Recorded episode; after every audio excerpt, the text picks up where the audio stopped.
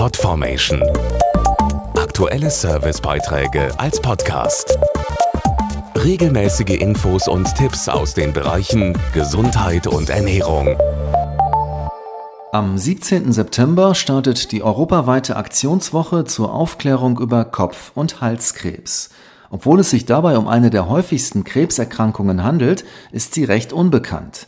Die Aktionswoche will durch Information die Früherkennungsrate steigern helfen, denn wegen seiner anfangs recht harmlosen Symptome wird Kopf-Halskrebs oft erst spät erkannt. Schirmherr der Make Sense Kampagne ist Professor Dr. Andreas Dietz, Direktor einer Hals-Nasen-Ohren-Klinik.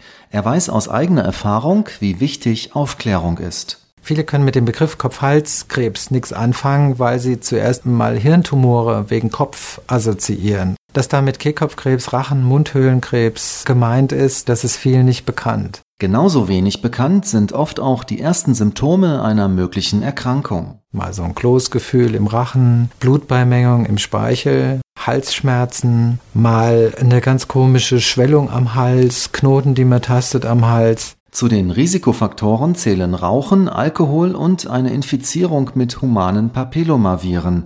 Eine von Professor Dietz Patientinnen hatte keine dieser Risikofaktoren und war trotzdem betroffen. Ich habe gedacht, ich habe eine Angina. Ich hatte über einen längeren Zeitraum sehr, sehr leichte Halsschmerzen, die sich dann wirklich stark verstärkt haben. Und da dachte ich mir, jetzt muss ich einen Arzt ziehen. Nachdem Mandelkrebs diagnostiziert wurde, suchte sie sich einen Experten und wandte sich an Professor Dietz.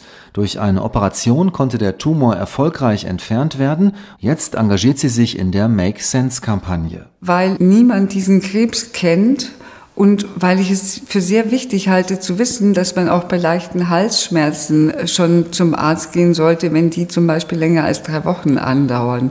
Das wusste ich nicht, weil dann hätte man das Karzinom deutlich früher entdeckt. Mehr Infos auf kopf-hals-krebs.de Podformation.de Aktuelle Servicebeiträge als Podcast.